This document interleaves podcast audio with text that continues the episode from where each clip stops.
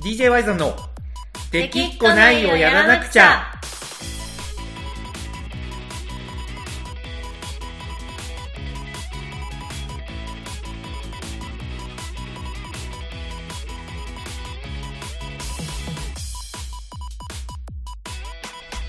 はいこんばんはワイゾンですこなこですはいというわけでこの子さん今週なんですけどはい先週の「リトル・スター・ウォーズ」に続きですねはい今週はあのアニマルプラネット行こうかなとアニマルプラネットあ見たんですかアニマルプラネット見ました見ました当然のあよらうに見ました当然で、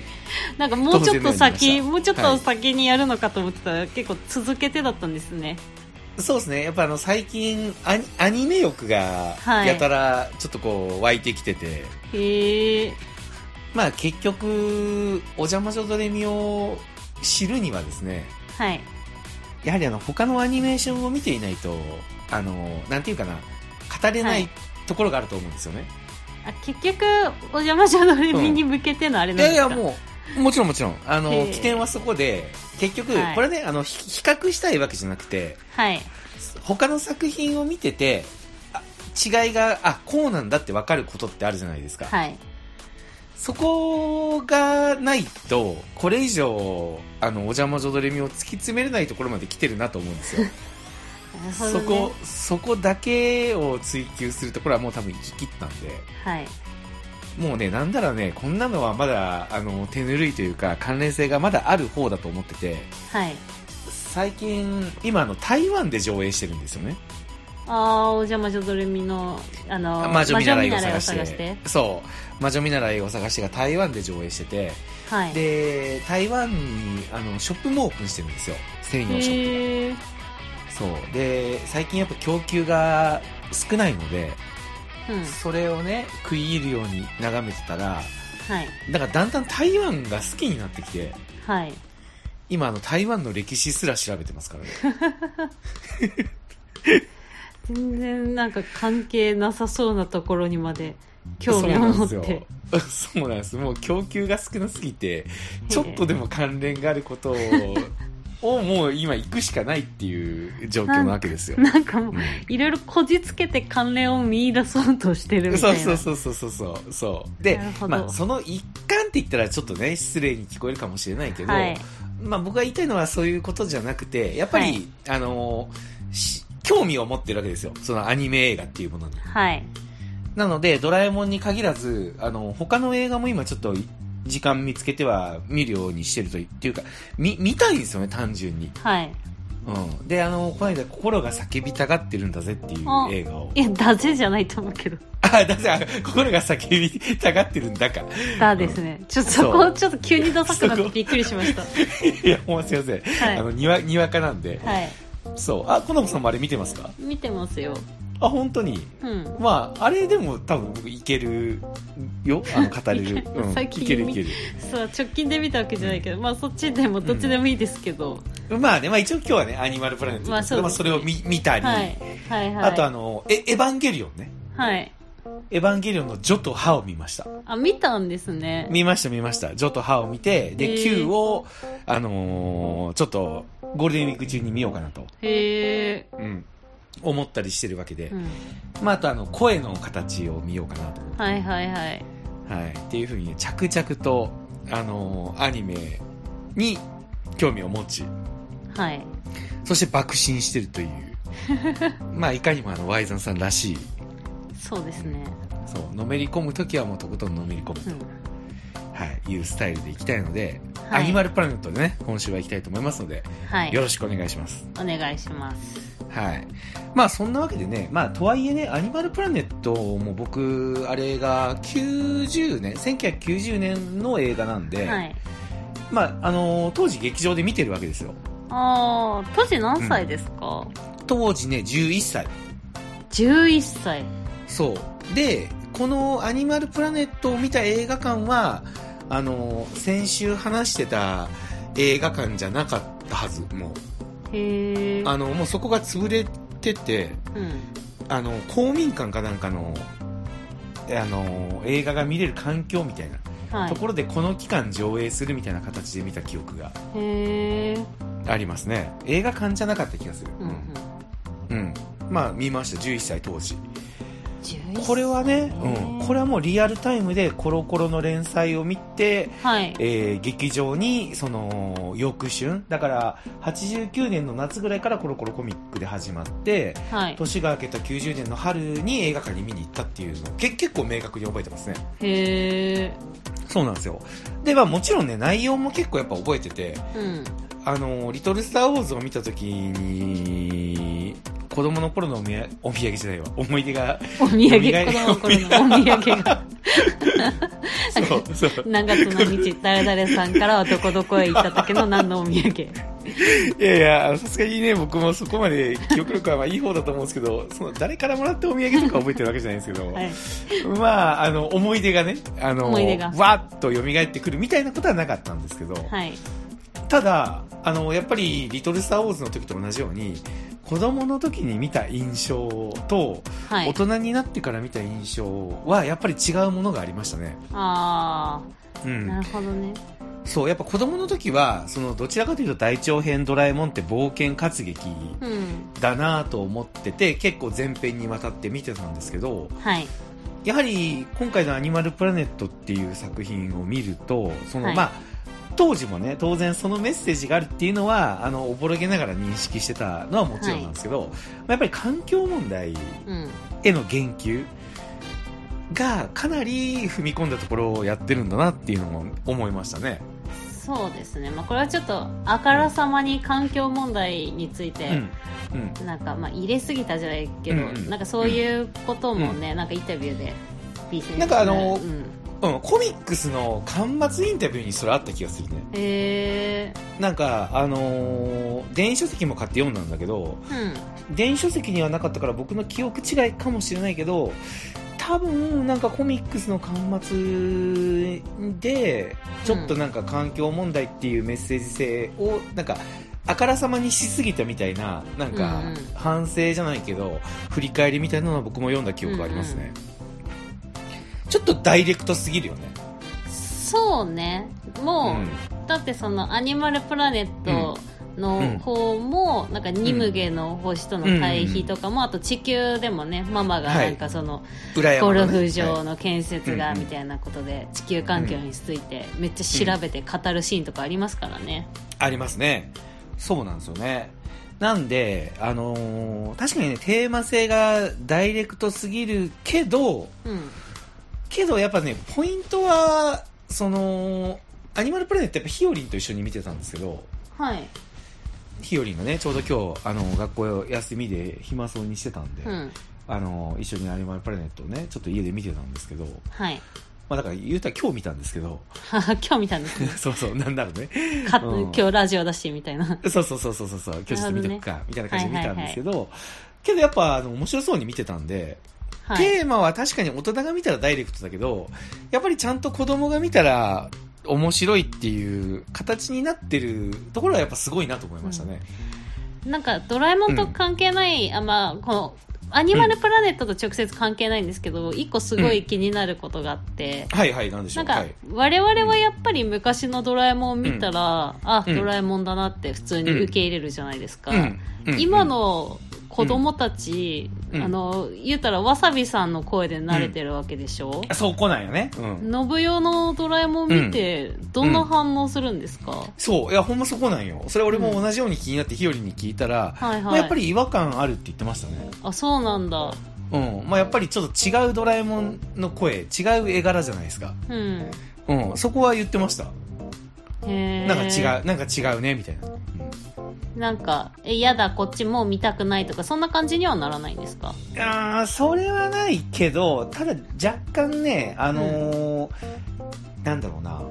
若干、あのー集中力が切れそうな感じのシーンはありましたね。いやーうん、なんか、あの、なんていうかな、これはドラえもんがどうというよりかは、多分、やっぱりヒオリンって今 YouTube を結構中心に見てるから、あ YouTube ってやっぱ、あのーなんだろうな、もっとこう、刺激が、あの、わかりやすくて強いじゃないですか。ーうんうん。で、ドラえもんとかだとやっぱ映画大長編にもなると、やっぱり振りとか、うんあの、間とかがね、しっかり描かれてるのを、なんか全部見るっていうことでなんか中盤ちょっとそわそわしてたなみたいな感じのとこありましたね、なるほど、ね、それがまあこの間話したのネットフリックスで映画を1.5倍速で見るとかはいはいはい10秒飛ばしで見るにつながっていくんだろうなと思うとう、ん僕個人としてはやっぱまあひよりんにねうのびのびと現代を生きてほしいとは思う反面、んはいまあ、やっぱりあの漫画家になりたいってすごい言って絵をね一生懸命描いてるのを見てるんで、はいまあ、そういう映画でしっかり話が作られてるやつとかなんか本とかを、まあ、あの YouTube とかをなんか禁止にするつもりはないけどなんか、はいそっちも面白いんだよっていうことをねうんなんか伝えたいなっていう気持ちは最近すごいあるんですよねなるほどねそう、まあ、これもエゴなんかもしれんしこれめちゃくちゃ悩んでるんですよ本当に、うんなんかねしっかりとこう YouTube 以外のものを見ようよっていうのがいいのかそれともなんか、もうひよりんが大人になる世代ではもうやっぱそういう価値観もね言ったら周りの消費者も違ってきてるのか、うんすごいちょっと葛藤はあるけど、まあ、僕個人としてはやっぱりなんかそういう話をねなんかうんゆっくり楽しむ感性はなんか持ってほしいなって思っちゃうんですよねどうしても。まあそうですねうーんそうなんですよそんなまあねアニマルプラネットなわけですけど、はいあのねえっ、と実は僕はアニマルプラネットを「リトル・スター・ウォーズ」の次に見たいって言ったのには結構明確な理由があってはいこれ何かわかりますえ何ですか武田鉄矢の曲ですかおおすごいさすがさすがさすがコナコはいいや、そうなんですよ。あの、実は少年期をね、聞いた時にいろいろなことを思い出したっていう話をしたじゃないですか。はいその時に、あの、まあ、僕、もともと印象に残ってたあの、えっと、日本誕生の、はいあの、あれまた、これ、あ、時の旅 人ね。時の旅人。時の旅人、そして少年期に次いで、はいこのやっぱり天まで届けが、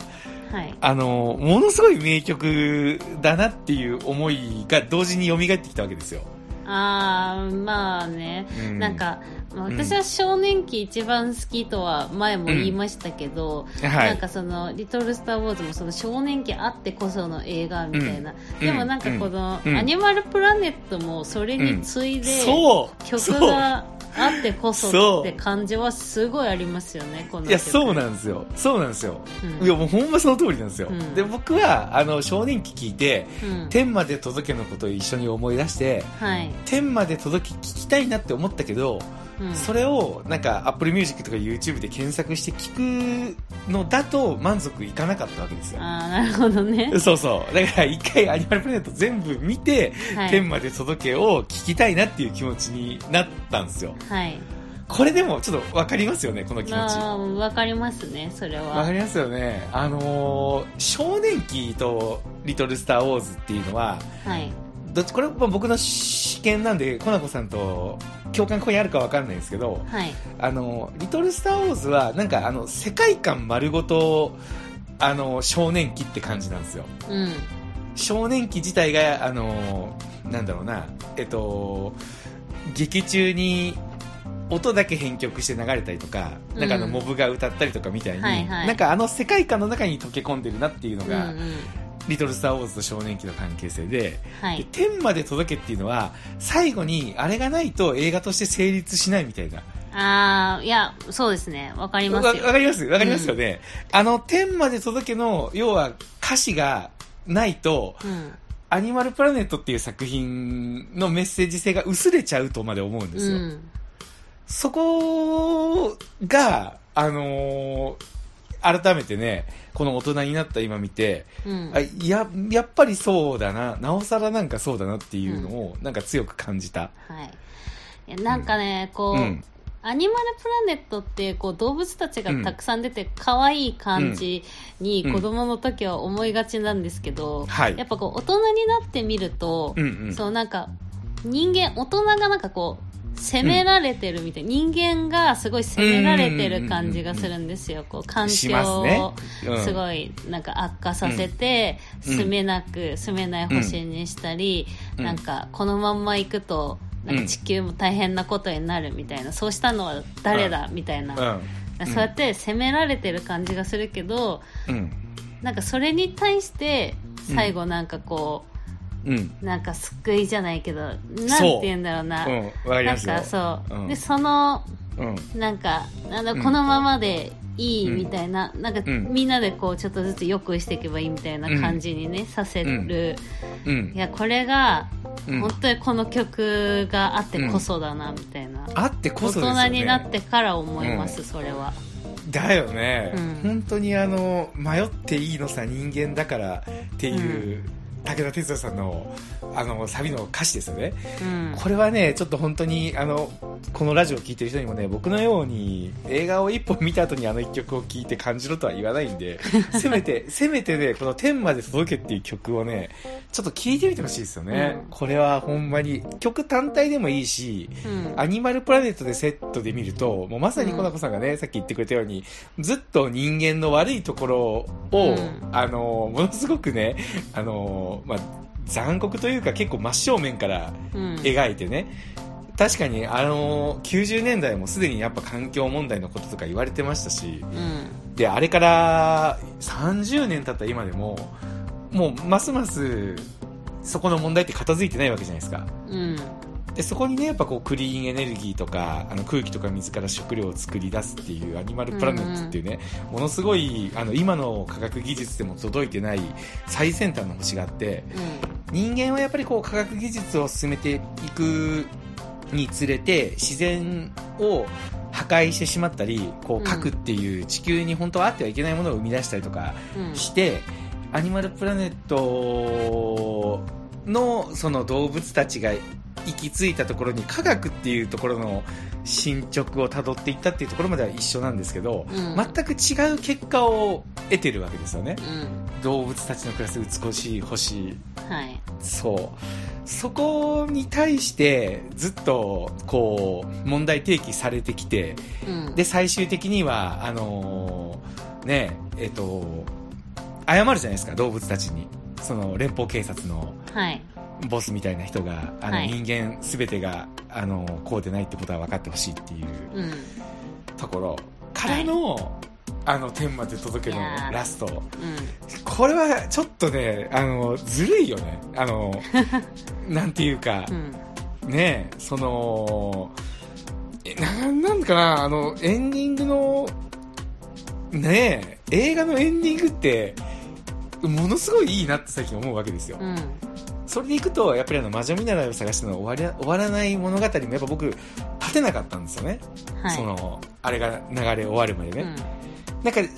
比べるわけじゃないけどそれと同等以上のはいやっぱ天まで届けの最後の破壊力、う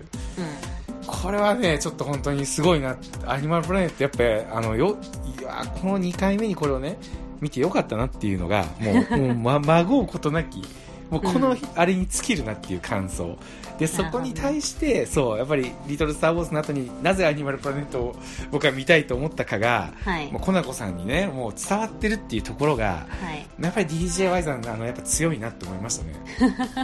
いや確かにね、うん。なんかいやそうかなって思ってうん言って、会ってて、うんいろいろ喋ったら、いやまあそうだろうなってなり まいしやたいよ、やいやいやいやいやまあまあそうだろうなまあそうまあそうだろうなちょっとあ のねあのなんかすごい淡々としてる感じするけどけどねあの普通「リトル・スター・ウォーズ」の次「アニマル・プラネット」ってちょっとねあのそこ話せば確かになってきたけど、はい普通なんかもっとこう冒険ロマンに行きそうじゃないですかあの宇宙開拓士とかあねーまあね、うんでなんか改めて僕思うんですけど、はいドラえもんの映画って子供の頃はなんか冒険ロマンみたいなうんイメージだったんですけど、はい明らかになんか今大人になってなんか次何見ようかなと思って一覧を眺めてたら、はいまあ、あることに気づいたわけですようんっ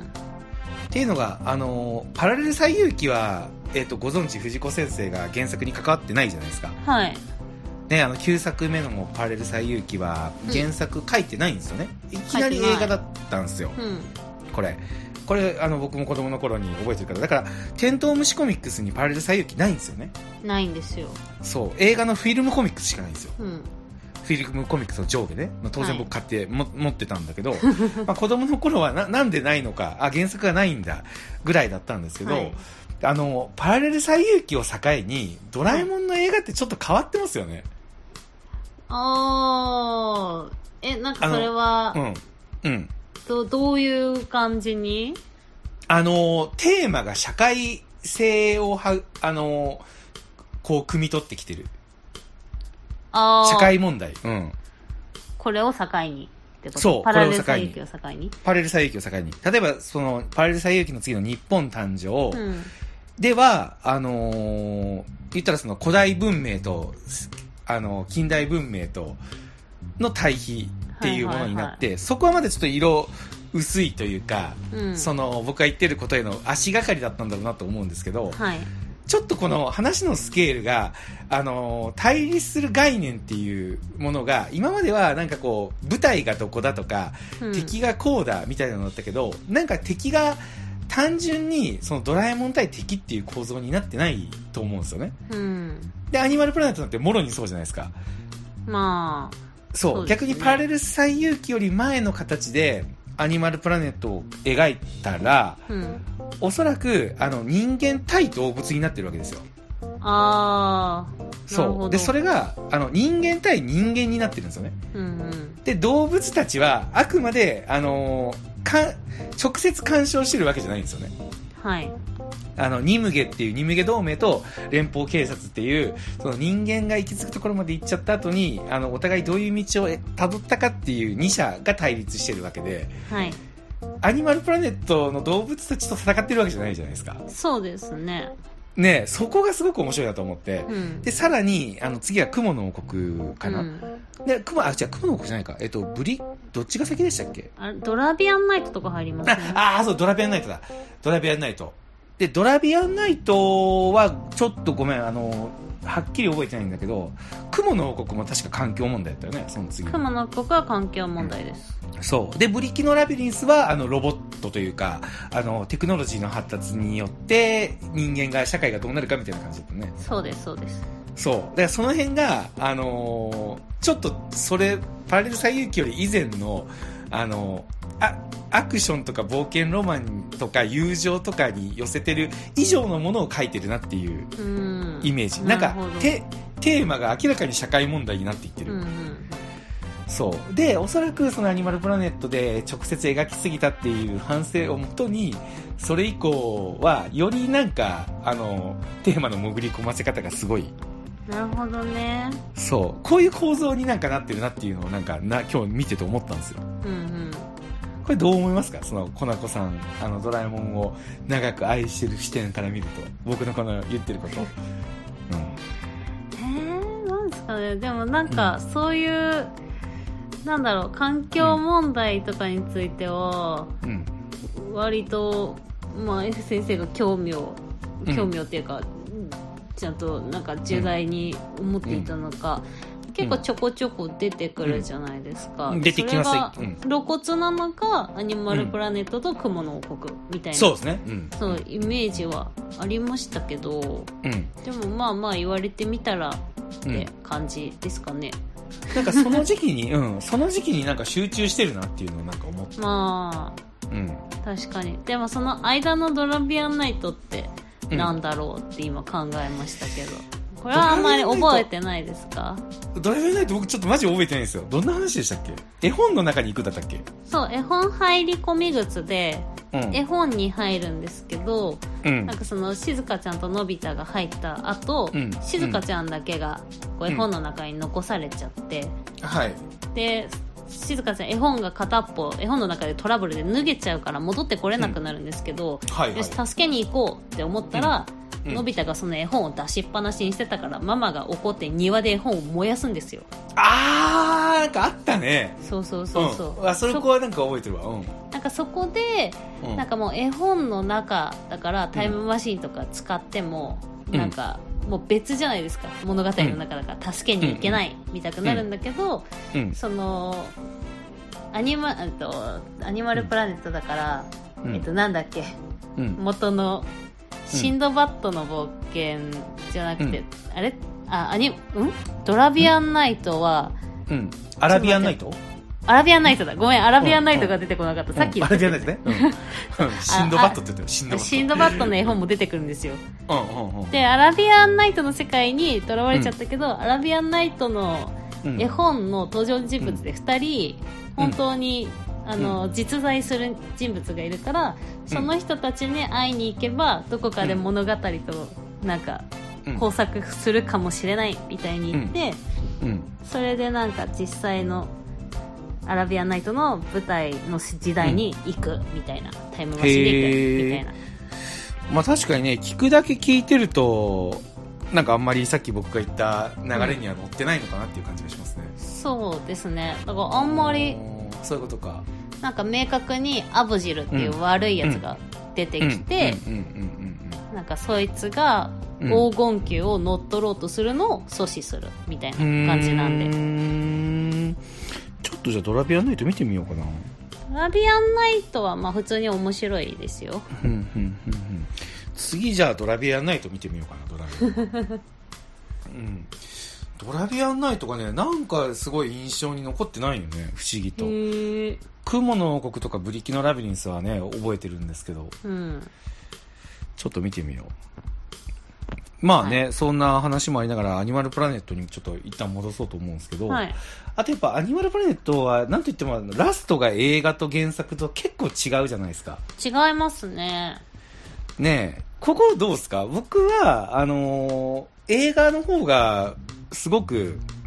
まとまってるといううか、んあのーいいエンディングなのかなってやっぱ思っちゃったんですけど、うんうんいやどっちが好きって言われたら映画の方が好きですねですよねこれになんか関しては余韻、が残るし、あのチッポがうん自転車乗って手振ってるシーンで、うんやっぱエンディングテーマで届けかかる感じがうすんごいいやねえいいよねあれがいいなんかあれでだよねなんかあれ天まで届けをどう流すかで映画のラストって変えてきたんじゃないかなとさえ思いますよね、いや思いますね思いますよねあれに関してはねこうなんかさ天まで届けが流れながら、こううんみんなの宇宙救命ボートが登っていく感じがね、いやあれはちょっとたまんないですねいいですよねあのひよりんの横でちょっとなんか涙みたいなのがこみ上げてきてちょっとぐっと耐 えた感じの終わりでしょう、はい僕的には今日ねはいあとやっぱりあのニムゲの総長のあのマスク取るところねはいはいあれがだから原作にはないんですよねあのシーンは美しいただニム空気ゲだがそうそうそうそうそうそうそのセリフちっちゃい時めっちゃ真似して言ってましたさ素晴らしい空気だった なそうですね素晴らしい素晴らしい素晴空ら気しだい空気でだそうあれめっちゃ真似してた、早くうんそうで早く歩けって言ってこう後ろからドンと押されるんですそようねそうそうそう この時にはもうもう子供の頃から中二病じゃないですか いやもうだってもう ね中二になる頃にはもう中二病っていう言葉を把握してあまだ中二じゃないけど、私は中二病なのかってなってましたからね中あのなので中二以降もその中二の頃そういつまで経ってもみたいなのがだけど、そう、うんなる前から知ってましたからうんもうすでに中二病だったんですね、そうんあのシーンいいよねあれがあるからあの単純にやっぱり人間をまあ完全なる悪というかだってあの人間の人たちも考えてみれば被害者なわけですよね、うそうですよねえだってもう生まれた時にはあの人たちの先祖がやったことだからうあの人たちにじゃあ責任があるのかって言ったらそんなことないしん言ったら僕らも足りないものがあったらうんどっかに取りに行くわけじゃないですかうんでそれをあの国対国だと明らかに戦争っていう行為になって、まあうん戦争は別に犯罪というよりかは国際法で認められてる行為ではあるけど、うんちょっと道徳的にどうなのっていうことはあの第二次世界大戦のね敗戦があるから僕らも認識してるっていうことだけどうんじゃあそれこそねえこれ本当難しい話ですけどじゃあ自然に行って足りないものを取ってくるっていうのがその生態系の中だと OK なのかそれとはもいなんか過度にねその資本主義社会でそのお金っていうのが蓄えれるっていう機能をこう人間社会に持ち込んで、まあ、しまったわけですからはい他のね生態系には蓄えるっていうことは必要以上のものは蓄えないわけじゃないですかうんけど人間は必要以上のものを蓄えてしまうからあの僕らだって要はニムゲみたいなことやってる側面があるわけですよねはいそこに対してさっき天まで届けがなんかあの人間を肯定してくれて終わりを締めくってくれたっていうのを言ったけどなんかそこへのワンクッションですよね、あのうんニムゲのうんあの総長のあのシーンっていうのははいあれが出るまではやっぱり演出上ニムゲってものすごい怖いうん存在うんだった印象がやっぱちょっとガラッと変わるあこの人たちも生きててうん僕らとは変わらなくて足りないものを求めてこういう行為に及んでしまったんだっていう動物側からの視点だけだとやっぱ見えないものが見えてくるわけですよね、その辺ちょっと僕やっぱすごい好きというかやっぱあのか単純な善対悪っていうものにしてないってところが、うんやっぱものすごくこ好みというか、うんああいうのすごい好きなんですよね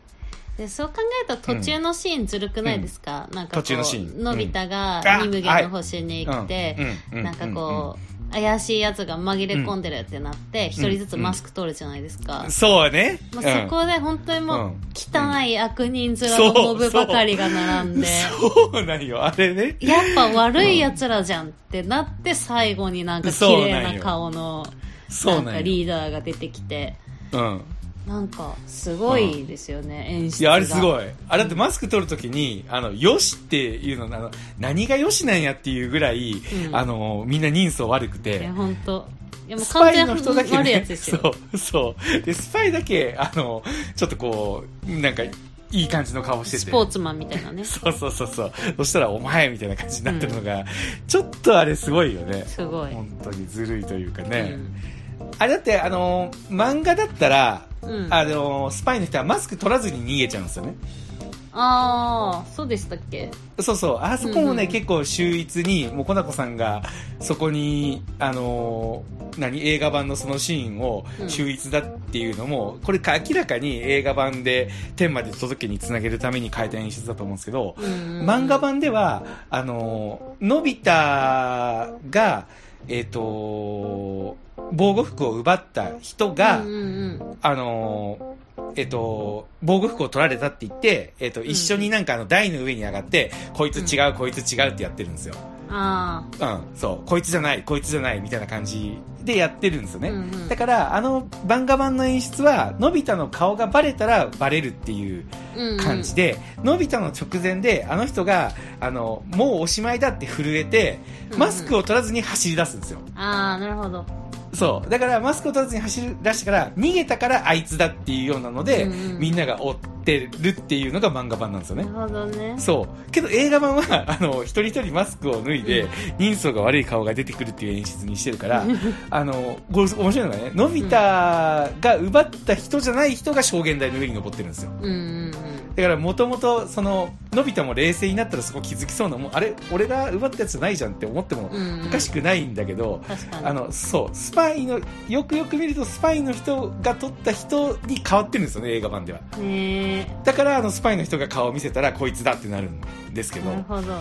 そうだからそこも変えてきてるんですよねうん、うんうんすごい面白いなと、うんあとあのー今回ニムゲの総長にあのギガゾンビみたいな名前がついてないのも印象的でしたねあそあう確かいやについてないですねそうだから一人の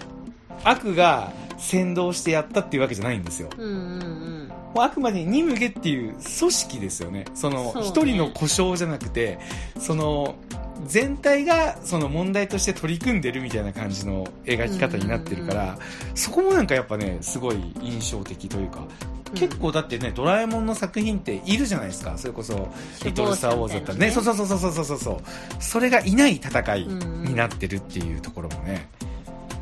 だから構造なんですよ。そう。あの、子、子としての、その、の問題というよりかは、構造上の問題に対して、ニムゲ同盟がどういう風にしてるかみたいな形になってる。だから結構ね、思いのほか、すごい作品だなと。そしてまあみんなに見てほしいなってやっぱ思いましたね。そうですね、うんうんまあ見てる人も多いと思いますけどねもう一まあ回そう見ねてほしいですね,、もう一回見てほしい大人になって見てアなニいマル人はうん、そうなんです。はい。まあそんな感じで僕は結構言いたいこと言えたんですけど、コナンさんはいなんかあります補足というか。いやあまあ私も割と言いたいこと言いましたけど、でも私はリアルタイムが多分小3歳ぐらいだったんで、あはいのはい劇場では見てなくてテレビで、あの映画放送された時に初めて見てるんですよね、はい多分その、はいだから劇場公開の翌年ぐらいはいはいはい。ビデオに撮って、うんいやマジでビデオテープすり切れたんですけど 擦り切れたはいはい擦り切れるまでっていう比喩ではなく、マジすり切れたんですけどはい。なんかその中でなんかこう、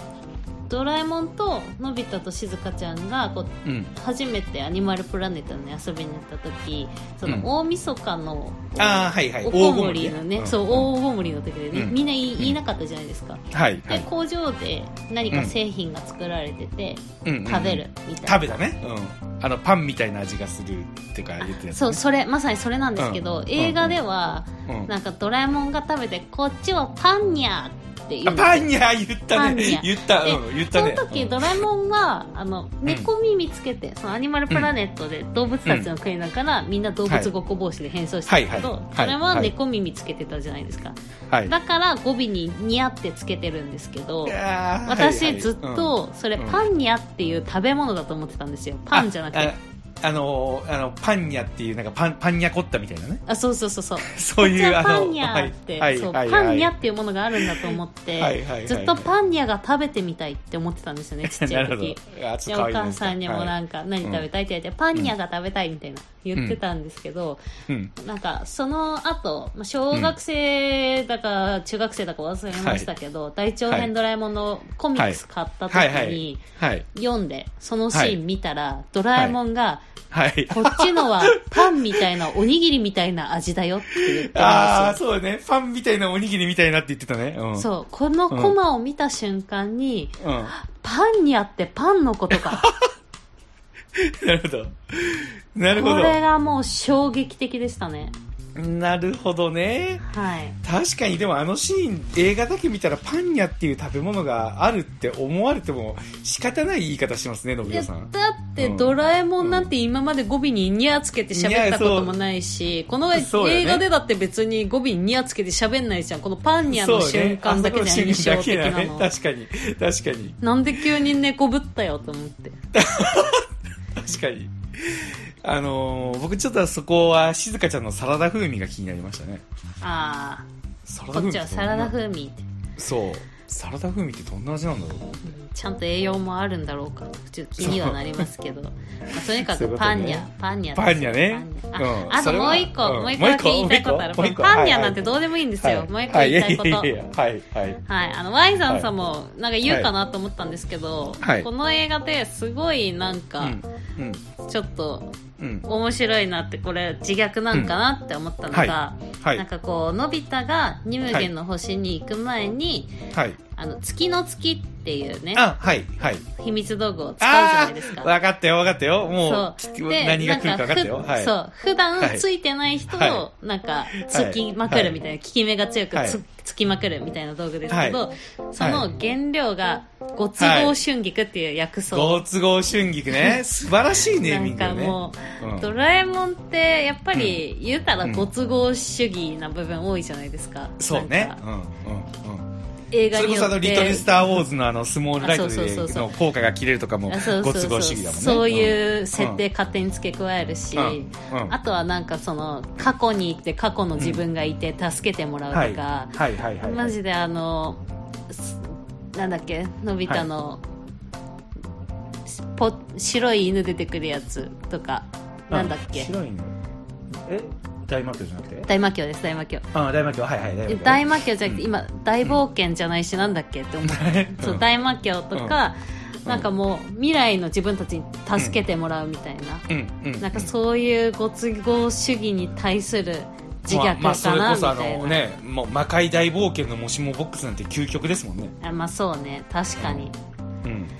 けどねあのもうまさにそこも確かにねあの印象に残っていようかどうか迷ったところなんですけどはいあれは僕は、あのーあの時は思ってなかったけど、おそらくやっぱり当時も、あのーちょっと車に構えたお、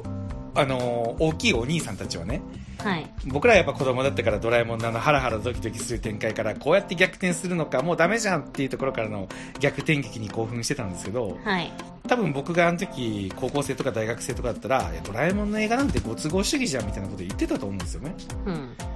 けど僕はやっぱドラえもんの映画なんかえご都合主義でこそなんかなって思いますね今となうっては、んじゃないとあの面白くないもんあの、うんそれこそ能力バトルとかって今いろいろなロジックのもとになんかあのーシナリオが書かれてる作品がまあ多いじゃないですかうんでそれもやっぱ面白いと思うんだけどやっぱあのありえない敵絶対絶命のピンチをあの脱するところに合理性があるとその、うんなんていうかなあのピンチ感がやっぱ薄れるんですよね、うんなんかだってそうじゃなかったら勝ててないじゃんっていうのが大長編ドラえもんのあのうん魅力で、その敵のあの恐ろしさドラえもんが秘密道具持ってるのにあそこまで毎回毎回追い込まれるっていうのにはそのご都合主義っていう概念がないと成り立たないのかなっていうのをなんか改めて見てると思って、まあねそういう意味でねあのシーンは痛快ですねそれを自 ら F 先生いやが本当あにのまさ言っにてくれてるところがそうなんですよねねもうあご都合主義で何が悪いみたいそなうねそうそうそうそうそうそんな感じがそうそうそうそうあ感じのますある種の開き直りというかそうそうそうもう俺これで行くぜっていう、うあの明確なあの意思表示あれちょっとたまらないですねん、はいうんそこだねそうですねそんな感じですかねはいご都合主義月の月はいただあの月の月を使った時のあのテンポのいい展開はちょっとたまらないですよねあ,、まあ、あの辺テンポいいですねあの辺めちゃくちゃゃテンポいいしなんかすごい見てて面白かったですうね、んうんうわこんなうまくいくみたいな、うんいやいやそれはもうご都合主義って言っとるけどそれはうまくいくよっていうね、うんそういう作品があってもいいんじゃないかっていうことを僕はやっぱ言いたいですねもうしょうもない、なんかこれおかしくないっていうそこに向けるよりもなんか作者が何を伝えたいかにフォーカスして映画を見た方がうん僕はいいなと思いますはい、はい以上ですはいはい。というわけで、えっ、と、今回はね、あの、先週のリトルスターウォーズに続きアニマルプラネットでした。はい、はい、次回は